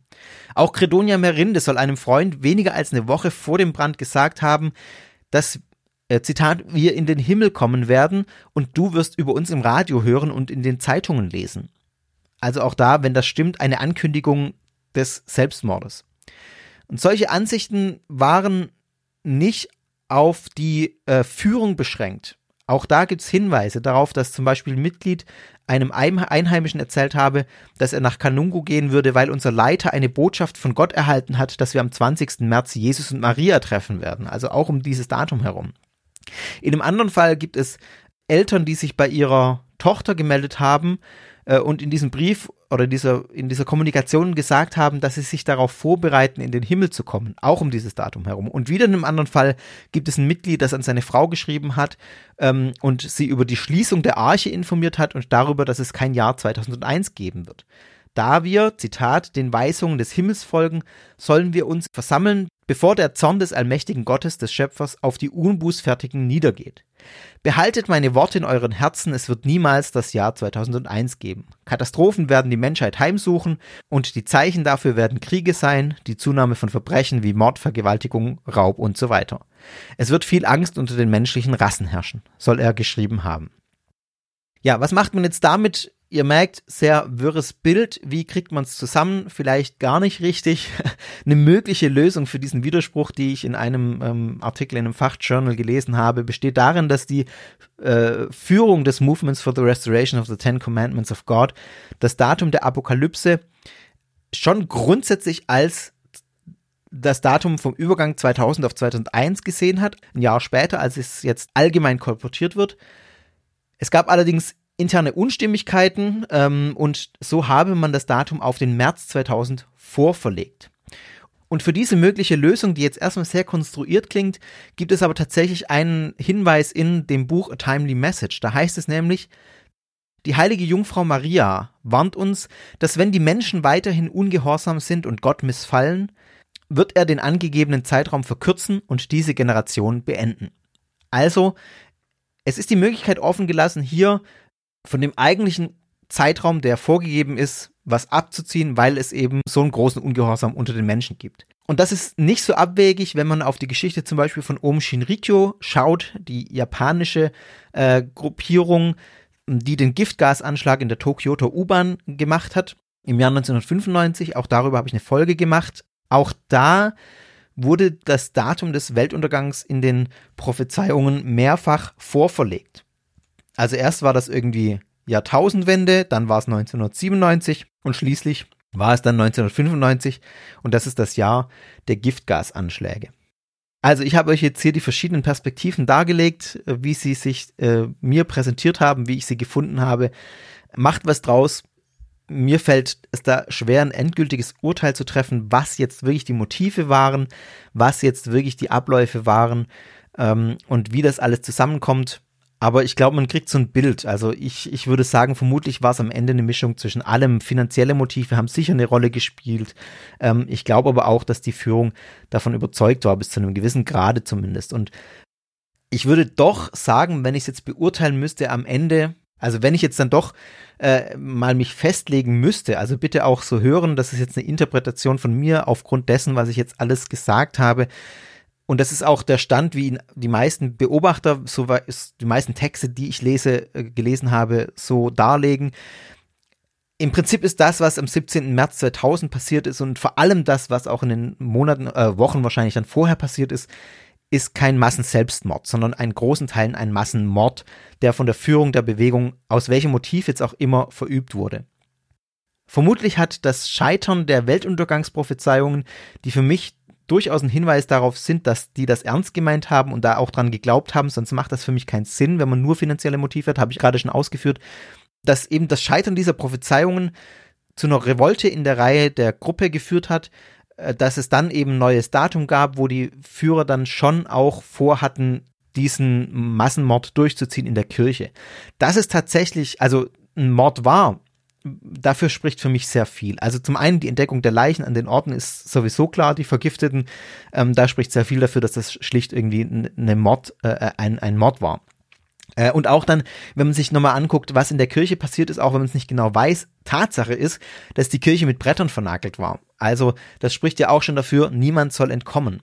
Ähm, dass es auch Brandbomben gab, um das möglichst zu beschleunigen äh, und dass an, dann man jetzt auch nicht weiß, was ist eigentlich mit den Führungspersonen. Das spricht für mich auch für einen Mord. Und das ist tatsächlich ja nochmal eine offene Frage. Bis heute weiß man nicht, was mit den Anführungen der Bewegung ist. Also es gibt keine identifizierte Leiche von äh, Kipvetere, keine von Credonia Merinde und auch von den anderen, soweit ich weiß, nicht. Die Todesjahre äh, werden bei Wikipedia zumindest, wenn man das anguckt, sich zumindest bei, bei Credonia, bei Kipvetere weiß ich es gerade nicht, wird das Jahr 2000 als Todesdatum angegeben. Es ist aber nicht sicher. Also bei Kipvetere gibt es noch im Jahr 2014 die Nachricht oder den Bericht, dass es sich in Malawi versteckt halten soll. Also, ähm, dass es oder da Gesicht gesehen worden sein soll. Es ist einfach schlicht unklar, wohin die Führungsriege verschwunden ist. Ob es, ähm, ob die verstorben sind, äh, ob die unter den Toten waren oder nicht, ist einfach schlicht nicht geklärt. Und das hat ja schon auch was damit zu tun, nochmal mit der Frage, aus welchem Motiv das Ganze passiert ist. Die Sicht der ugandischen Regierung ist recht klar. Da geht man von dieser Betrugsvariante zu einem großen Teil aus. Der damalige Präsident äh, Yoweri Museveni hat den Vorfall einen Massenmord durch Priester aus Geldgier genannt. Also da ist ganz klar die Perspektive und auch seine Vizepräsidentin äh, Katsiwe hat gesagt, es handelte sich um gefühllose, gut inszenierte Massenmorde, die von einem Netzwerk teuflischer, bösartiger Krimineller begangen wurden, die sich als religiöse Menschen ausgaben. Ja, das sind die offiziellen Stimmen. Wie gesagt, für mich nicht ganz schlüssig. Ich würde es ein bisschen differenzierter sehen. Aber wenn ihr jetzt nach all dem, was ihr gehört habt, noch eine andere Theorie habt, dann lasst mich das gerne wissen. Bevor wir jetzt zum Schluss kommen, möchte ich noch einmal eine Perspektive aufmachen, die von dem ugandischen katholischen Theologen Peter Kanyandago stammt, den ich ja gerade schon zitiert habe, die nochmal einen wichtigen Aspekt reinbringt, der finde ich gerade uns in unserer europäischen Lebenswelt nochmal äh, oder für uns nochmal ganz wichtig ist. Weil es eben wenig beachtet ist und eine Stimme von vor Ort ist. Und das ist der Zusammenhang, den er nochmal macht. Ich habe es vorhin schon angedeutet, zwischen dem Vorgehen der Missionare oder der Botschaft, wie sie die auch gebracht haben, christianisiert haben, sozusagen das Af das, das, den afrikanischen Kontinent und ähm, tatsächlich ganz konkret Ereignissen wie dieser, wo religiöse Gewalt hervorbricht oder Gewalt hervorbricht aus dem religiösen Kontext. Zunächst sagt er, dass es Parallelen von äh, Credonias Verhalten oder ihren Visionen gibt zu einem lokalen Kult, den es dort in der Gegend gibt, dem sogenannten Nyabingi-Kult, der viel mit Fruchtbarkeit in Verbindung gebracht wird. Die christlichen Missionare sind dann gekommen, die haben den Marienkult mitgebracht, äh, die katholisch-christlichen Missionare, und zugleich diesen örtlichen Kult wie auch andere örtliche Kulte einfach schlicht verboten. Nyabingi war, das sage ich vielleicht an der Stelle nochmal, eine Göttin, die im, vor allem im Süden Ugandas verehrt wurde. Der Kult ist wohl im späten 18. Jahrhundert aus Ruanda gekommen und seine AnhängerInnen haben ihn dann auch ähm, ja stark gemacht, vor allem im antikolonialen Kampf in Ruanda, im Osten Kongos und in Uganda eben. Credonia soll auch, so gibt es Berichte, ein Medium der Nyabingi gewesen sein und entsprechende Visionen gehabt haben, bevor sie schließlich dieses Movement gründete und dann auch Marienvisionen gehabt haben soll. Und das ist durchaus auch plausibel, dass es da eine Verbindung gibt und es beides gab. Also Feldforschungen, die es in dem Bereich gibt, die zeigen immer wieder, Menschen lassen sich, wenn sie jetzt speziell mal äh, auf den Kontext gesehen, wenn sie Christen werden, nicht davon abhalten, ihre in diesem Fall ähm, afrikanische tradi tradierte Religion oder ugandische tradierte Religion weiter zu praktizieren. Das Ganze, was sie hören von den christlichen Missionaren, wird eben inkulturiert, es wird ganz vermischt und dann haben wir so eine synkretistische äh, Ortsglauben, der eben Elemente aus allem enthält. Aus dem Neuen, dem Christlichen, was kommt und dem Alten, äh, das eben schon lange da ist. Kanyandago, der ugandische Theologe, argumentiert jetzt ganz spannend und sagt, das Movement uh, for the Restoration of the Ten Commandments of God und die Tragödie am Ende, die ich geschildert habe, die zeigt letztlich, wohin es führen kann, wenn, wie man es in Afrika sieht, äh, auf dem afrikanischen Kontinent sieht, Missionare mit einer angeblich überlegenen Religion kommen aus ihrer Sicht und dann versuchen, lokale Kulte zu unterdrücken. Und dafür für die Gewalt, die daraus entstehen kann, ist eben das Movement exemplarisch. Und er kritisiert auch, dass es dazu noch wenige Untersuchungen gibt. Und weil jetzt erstmal der Zusammenhang von Gewalt und dem, was ich gesagt habe, gerade mit dem Missionsverhalten, vielleicht noch nicht so ganz klar ist, schilder ich es mal exemplarisch an diesem Movement. Also er sieht die Zusammenhänge so. Die Missionare kommen und sie stülpen den Ortsansässigen ihre neue Religion auf. Sie fühlen sich überlegen. Ich mache es bewusst mal relativ äh, platt, damit man äh, einfach das Grundprinzip versteht, ähm, wie er argumentiert und warum er das so im Zusammenhang sieht. Mit den Miss Missionaren kommt dann, das habe ich schon deutlich gemacht, ein Gottesbild ins Spiel, das von einem strafenden Gott spricht.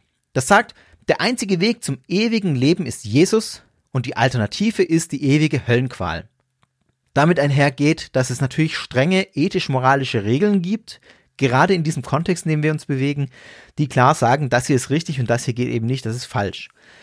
Entsprechende Bibelverse ja, tragen ihren Teil dazu bei. Also man kann sich da ja dann auch raussuchen, was man gerade braucht für, für seine Begründung der ethischen äh, Regeln.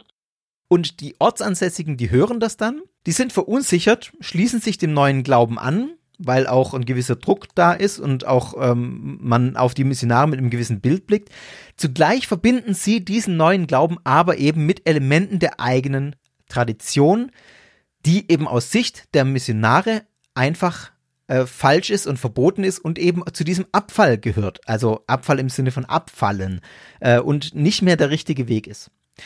Und dann entsteht so eine Bewegung wie das Movement for the Restoration of the Ten Commandments of God, die jetzt versuchen, die ganz auf diesem neuen Weg sind, die aus dem afrikanischen Kontext kommen, auf dem neuen Weg sind und versuchen rigoros alles Traditionelle zu unterdrücken, weil man sich jetzt auf extreme Weise diesem neuen Glauben verschreibt. Das heißt, alle alten Praktiken, die werden als gefährlicher Weg, als gefährliche Elemente gedeutet. Und ich zitiere jetzt mal wörtlich äh, Kanyandago, in diesem Fall scheinen die Unsicherheit und die Gewalt aus den Vorstellungen darüber gekommen zu sein, wie Gott mit Sündern umgeht. Wenn das Christentum versucht, afrikanische Praktiken zu unterdrücken, verschwinden diese nicht. Diese Kombination kann zu Gewalt führen. Ich glaube, dass Religion nicht zu Gewalt führen muss. Aber wir sollten klar und deutlich die Unsicherheiten ansprechen, die vor allem dann entstehen, wenn das Christentum andere Weltanschauungen unterdrückt. In jeder Religion gibt es Spannungen und Gewalt, aber der Fall von Kanungu, also der Fall des äh, Movements, zeigt, je mehr Verneinung und Ablehnung vorhanden ist, desto mehr Gewalt ist zu erwarten.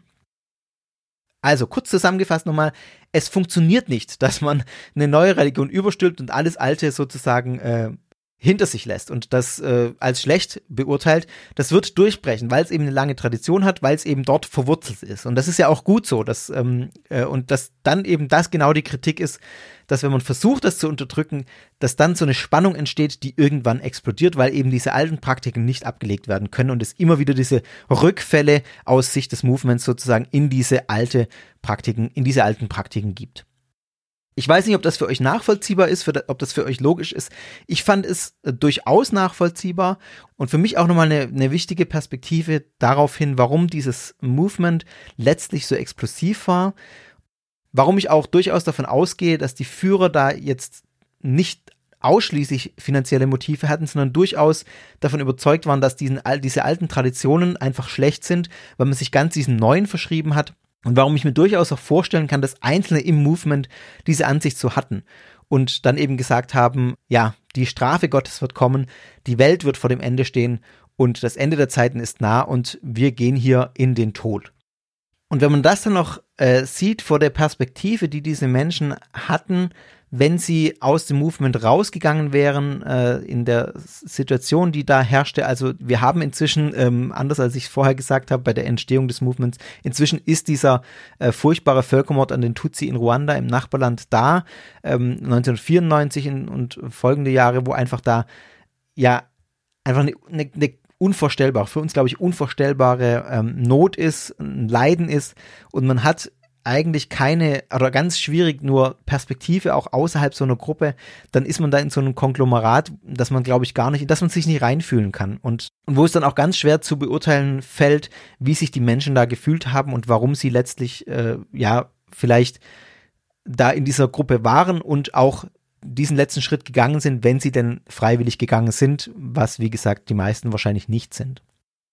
Soweit äh, an dieser Stelle zu dem Movement äh, for the Restoration of the Ten Commandments of God. Ich glaube, ich muss nicht nochmal sagen, was da jetzt alles problematisch ist. Ähm, das ist jetzt deutlich durchgeschwungen.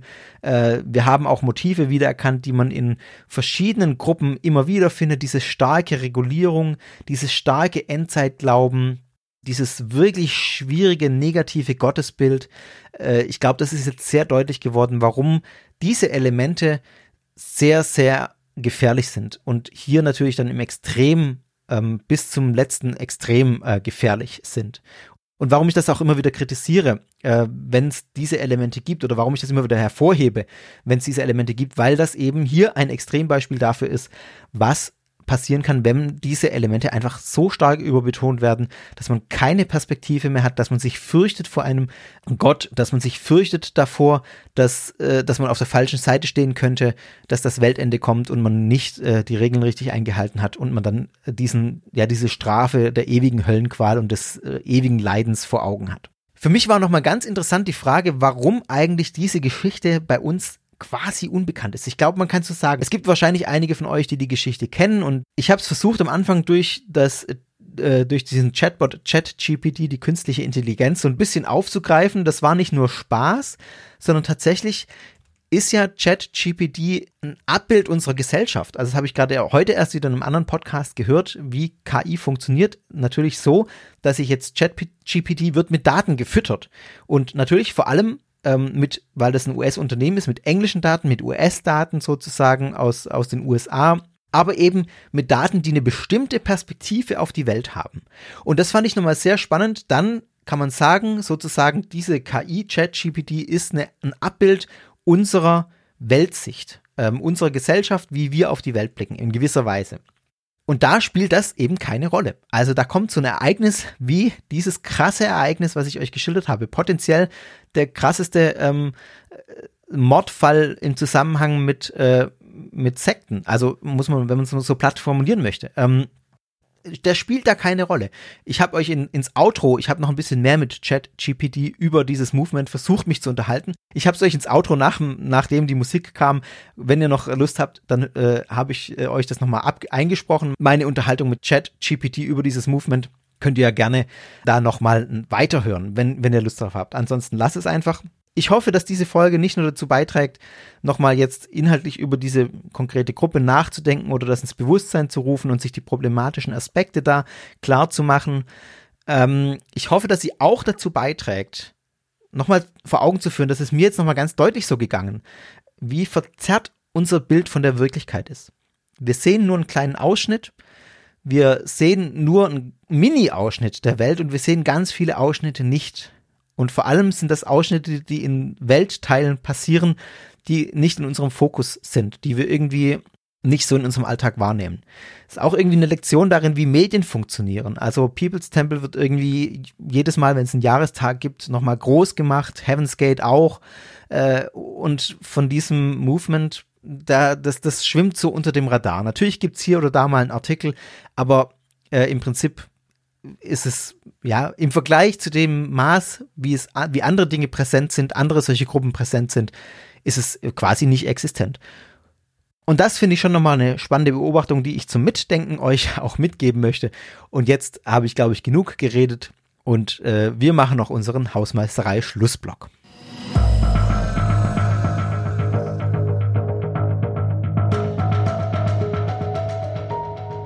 Ja, zum Schlussblock, genau. Also, äh, das HörerInnen-Treffen im Dezember, das geplante, ist leider ausgefallen aus Krankheitsgründen, ähm, wie auch jetzt eine längere Pause war aus Krankheits- und diversen anderen Gründen. Äh, das tut mir sehr leid. Ja, ich fange einfach mal mit dem an, mit dem Erfreulichen. Das nächste HörerInnen-Treffen findet statt und zwar am 11. März.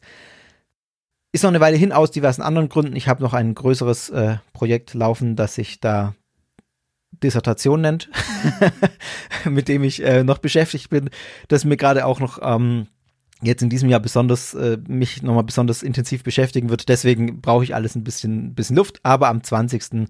Äh, nee, am 11. März äh, treffen wir uns mal zu einem kleinen virtuellen Bierchen oder Weinchen oder was auch immer ihr gerne trinkt. Dann gibt es ein anderes Projekt, an dem ich beteiligt bin. Da ist jetzt ein Buch erschienen, nämlich äh, das Instagram-Projekt Nerv mich nicht mit Fakten. Das ist ein Projekt, in dem wir bei Instagram immer mal wieder in unregelmäßigen Abständen Fakten zum Christentum, zur Kirchengeschichte und zum allen möglichen, zur Bibel äh, posten. Ich weiß nicht, die einen oder der andere kennt das vielleicht. Ansonsten folgt uns auf Instagram, nerv mich nicht mit Fakten. Und es gibt jetzt seit Dezember letzten Jahres ein Buch dazu. Das nennt sich Jesus ist ein Einhorn. 33 Fakten über Christentum, Bibel und Kirchengeschichte oder so. Ähm, ja, den Untertitel habe ich gerade nicht mehr präsent. Wenn ihr Lust habt, äh, genau, den, das gibt es zu kaufen. Das äh, in jedem Buchladen könnt ihr es auch bestellen oder ihr könnt es bei ruach.jetzt im Shop bestellen. Das verlinke ich euch in den Show Notes. Ist ein wunderbares Geschenk oder auch ähm, ja, für Pfarrpersonen oder für Lehrer, äh, die in dem Bereich tätig sind oder einfach für Interessierte. Also da äh, finden auch Leute, die sich schon ein bisschen mit dem Thema auskennen, sicher noch Fakten, die sie nicht äh, wissen. Ja, das macht einen riesen Spaß, das Projekt, und äh, da genau ist eben jetzt dieses Buch draus entstanden. Und wenn ihr Lust habt, dann äh, genau, schaut auf Instagram vorbei oder besorgt euch das Buch. Ein wunderbares äh, Geschenk für Geburtstag, für Ostern, für was auch immer. Wenn euch Sekta gefällt, dann erzählt von Sekta weiter. Da freue ich mich äh, sehr drüber, wenn ihr ja den Podcast gut findet und neue HörerInnen hier auf den Podcast aufmerksam macht. Und ihr könnt mir natürlich auch eine Bewertung hinterlassen auf Apple Podcasts oder bei Spotify. Auch das freut mich sehr. Auf Twitter habe ich gerade den Account ein bisschen stillgelegt. Ich weiß nicht, ich genieße es eigentlich gerade. Äh, ich bin nicht so der Social Media Typ und bin deshalb auch ganz froh, wenn, äh, wenn ich da jetzt gerade nicht unterwegs sein muss. Aber könnt ihr mir folgen, wenn ihr wollt. Ich weiß nicht, ob der Account dann mal noch aktiviert wird. Auf Instagram bin ich gerade ein bisschen e-, eher unterwegs, mal Podcast. Ähm, Kommt auf unseren Discord-Channel, wenn ihr Lust habt. Auch das findet ihr in den Show Notes und auf der Webseite. Und ansonsten, ja, ich glaube, dabei lasse ich es jetzt mal. Wenn ihr Fragen, Anregungen, Feedback habt, gerne an guru.sekta.fm. Und in diesem Sinne freue ich mich auf die nächste Folge, die äh, kommen wird. Und wenn ihr beim HörerInnen-Treffen dabei seid. Ich wünsche euch alles Gute, bleibt gesund und mir bleibt nur noch zu sagen, bis zum nächsten Mal bei Sekta.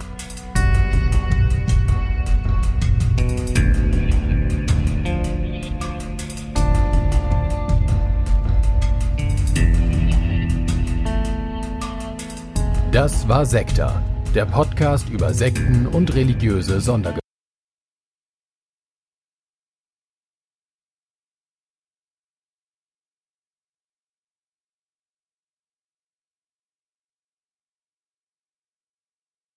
So, schauen wir mal, was ChatGPT weiß. Liste mir die Sekten auf bei denen in einem Ereignis die meisten Todesfälle verzeichnet wurden. Ich kann Ihnen einige Sekten aufzählen, bei denen in der Vergangenheit große Todesfälle verzeichnet wurden. Peoples-Tempel, Jonestorm, 1978, 909 Tote Heavensgate, 1997, 39 Tote Order of the Solar Temple, 1994 bis 1997, 74 Tote Aum Shinrikyo, 1995, 13 Tote, bei einem Anschlag mit Saringas in Tokio, Branch Davidians, Vakusiege, 1993, 76 Tote Es ist wichtig zu beachten, dass diese Liste nicht vollständig ist und es möglicherweise weitere Sekten gibt, bei denen große Todesfälle verzeichnet wurden. Es ist auch wichtig zu betonen, dass die meisten dieser Todesfälle durch Selbstmord oder durch die Handlungen der Sektenführer und nicht durch externe Einflüsse verursacht wurden. also deine Aussprache der englischen Wörter ist echt der Hammer. Aber gut, das lassen wir jetzt mal durchgehen.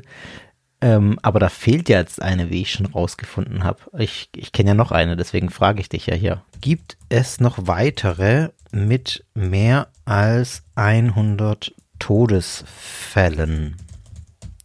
Es gibt einige andere Sekten, bei denen Todesfälle im großen Umfang verzeichnet wurden, jedoch nicht in so hoher Anzahl wie die oben genannten Sekten. Ein Beispiel hierfür ist die Order of the Black Sun, bei der in den 1990er Jahren mehrere Todesfälle durch Selbstmord oder durch die Handlungen der Sektenführer verzeichnet wurden, jedoch nicht in so hoher Anzahl wie die oben genannten Sekten. Es gibt auch andere Fälle von Gruppen, die als Sekten bezeichnet werden, bei denen Todesfälle verzeichnet wurden, jedoch sind die genauen Zahlen oft schwer zu bestimmen oder nicht öffentlich bekannt. Naja, also was ist mit der Bewegung für die Wiederherstellung der zehn Gebote? Die Bewegung zur Wiederherstellung der zehn Gebote auch bekannt als die Bewegung der Zehn Gebote oder die Zehn Gebote Bewegung, war eine religiöse Sekte, die von dem ehemaligen Hotelier Viktor Paul Wehrwille gegründet wurde. Die Bewegung glaubte an die Unfehlbarkeit der Bibel und die Notwendigkeit, die zehn Gebote Gottes genau zu befolgen, um das ewige Leben zu erlangen. Es gab kein einzelnes Ereignis bei der Bewegung zur Wiederherstellung der zehn Gebote, bei dem über 100 Todesfälle verzeichnet wurden.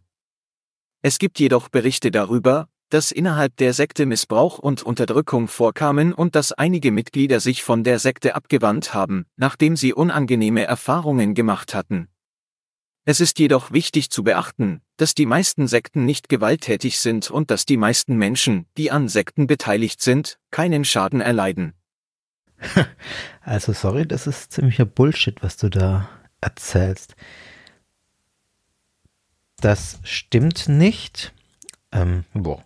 Du scheinst die Bewegung zur Wiederherstellung der zehn Gebote nicht zu kennen. Es tut mir leid, falls ich in meiner vorherigen Antwort falsche Informationen gegeben habe. Ich bin ein Computerprogramm und basiere meine Antworten auf den Informationen, die mir zur Verfügung stehen. Ich habe keine Informationen darüber, dass es eine Sekte namens Bewegung zur Wiederherstellung der Zehn Gebote gab, die in einem einzelnen Ereignis über 100 Todesfälle verzeichnet hat. Wenn es sich um eine andere Sekte handelt, bitte ich Sie, mir mehr Informationen darüber zu geben, damit ich Ihnen besser antworten kann. Gut, äh, dann gebe ich dir mal ein Stichwort. Ne? Ich gebe dir mal ein Stichwort. Doppelpunkt. Uganda. In Uganda gab es in der Vergangenheit mehrere Fälle von Gewalt im Zusammenhang mit religiösen Sekten. Einer der bekanntesten Fälle ist die sogenannte Movement for the Restoration of the Ten Commandments of God, Bewegung für die Wiederherstellung der Zehn Gebote Gottes, die von dem ehemaligen katholischen Priester Josef Kipwetere gegründet wurde.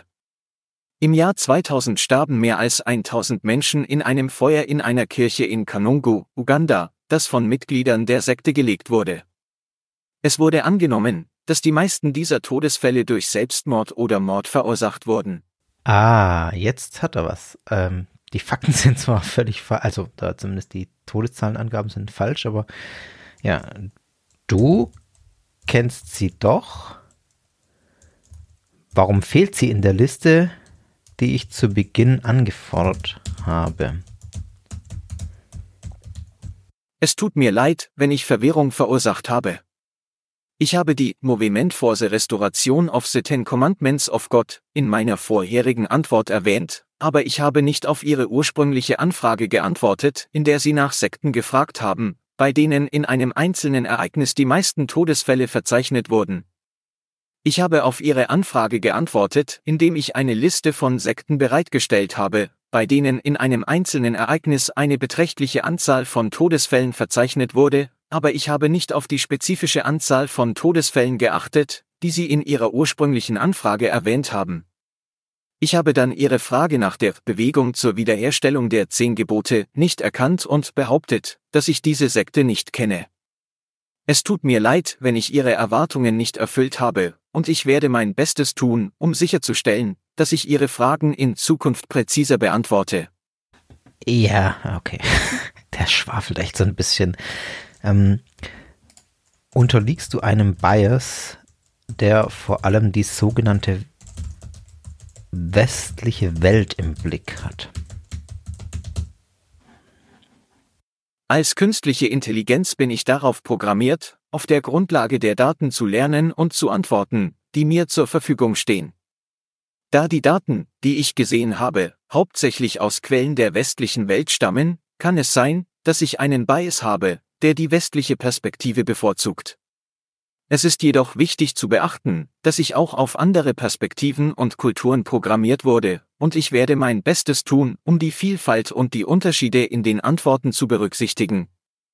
Es gibt auch Möglichkeiten, mich weiter zu trainieren und meine Kenntnisse zu diversifizieren, um eventuelle Bias zu minimieren.